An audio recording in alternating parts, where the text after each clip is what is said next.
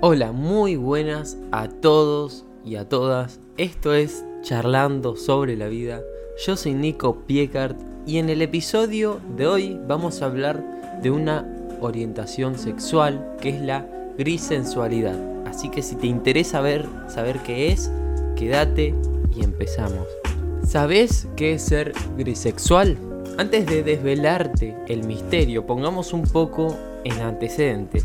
La diversidad sexual es un concepto que va increciendo y como consecuencia, las palabras que utilizamos para reflejar esta realidad también crecen en cantidad y en variedad.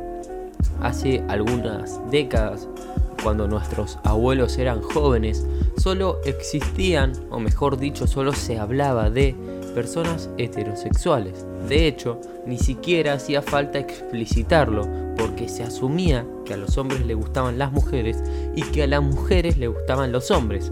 Cualquier alternativa estaba fuera de lo común, de lo esperado y de lo deseado. Y que una frase muy importante, el lenguaje crea realidades, y esto es verdad, como desde la lengua vamos reflejando lo que se cree lo que creemos que es la realidad. Ahora sí, hablemos de diversidad sexual y de las nuevas realidades. Poco a poco fueron apareciendo terminologías nuevas para reflejar una realidad que, por suerte, empezaba a ver luz y expandirse. Una evolución que hacía que aumentara la libertad real y percibida de las personas para expresar a quien amaban independientemente de su sexo.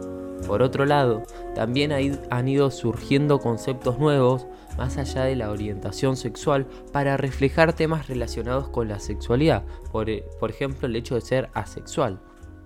De todos estos años de lucha y sobre todo de cambio, y a través del surgimiento y empoderamiento de los grupos como el colectivo LGTB y más, surge la grisexualidad. Pero ¿qué significa ser grisexual? ¿Qué otras orientaciones encontramos que quizás aún no conocemos? Así que vamos allá. Pero también quiero decir una frase de Gabriel García Márquez que decía, nada de lo que se haga en la cama es inmoral si contribuye a perpetuar el amor. Ahora sí, una persona grisexual es aquella que siente atracción solo en unas circunstancias limitadas y especificadas. Concretamente son personas que prefieren el contacto, los besos y los abrazos antes que el sexo. Así, aunque les gusta mucho besar a sus parejas y entrar en el terreno de la seducción y del juego, las caricias, los abrazos, etc., cuando llega el momento álgido, es decir, al de pasar a tener sexo explícito, hay algo que les impide avanzar y el deseo sexual previo se desvanece. No se trata ni mucho menos de un trastorno, ni se explica por una disfunción eréctil, anorgomía o similares. Por otro lado, la persona no sufre por no seguir. Puede hacerlo por el temor a decepcionar al otro o por variables externas a la conducta, pero no por el hecho de no ir más allá. Más bien es una manera de vivir y sentir y disfrutar el sexo y las relaciones tan lícitas como cualquier otra. Tampoco tiene que ver con la mal llamada frigidez, es simplemente que la persona no manifiesta ese deseo en el sexo, aunque sí siente pasión y deseo por los preliminares y por el contacto afectivo y sexual previo. A diferencia de las personas alosexuales que experimentan una atracción continua, ya sea de carácter hetero, homo, bi, pan o de otra tipología, las personas grisexuales suelen manifestar el deseo solo en circunstancias concretas y particulares.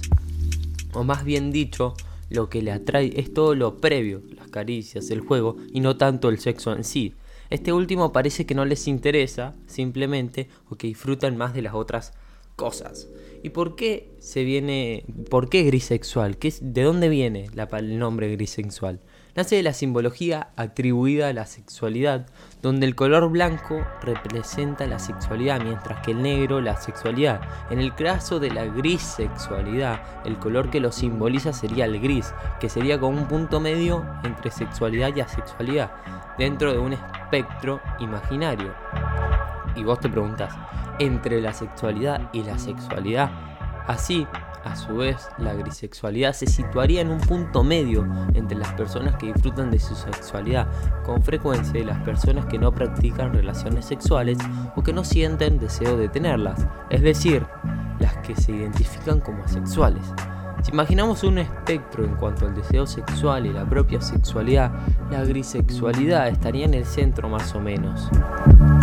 Atracción y deseo pero sin llegar al final una persona grisexual y que se siente identificada con esta nueva orientación o condición puede pasar grandes periodos de tiempo sin mantener relaciones sexuales explícitas. Sin embargo, si mantiene relaciones psicoafectivas y puede llegar a mantener un contacto muy íntimo con sus amantes o sus parejas, pero sin llegar al sexo explícito. Es decir, les gusta sentirse atraídos, disfrutan de la atracción y del deseo, pero cuando llega el momento de mantener el sexo, más allá de los juegos y todo eso, ese deseo se les va o nunca ha estado realmente. Para ellos supone un problema porque simplemente lo viven así. Otras orientaciones que tal vez no conocías. Igual que la grisexualidad, existen otras orientaciones de reciente o nueva aparición que quizás no conocías. Aunque lo escuches, seguramente pensás que han existido siempre, pero vamos a entrar a ver. Vamos con demisexual. Personas que solo mantienen una intimidad con personas con las que mantienen un vínculo emocional. Hiposexual.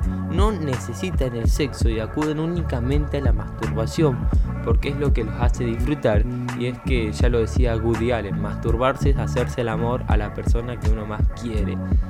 Esta frase la usan los hiposexuales. Los lead sexual, excitación por el hecho de estar enamorado de una persona que no les corresponde. Sapiosexual, se trata de sentirse atraído sexualmente hacia las personas inteligentes. Pero vamos a dejar una cosa para pensar. ¿Vos qué opinás?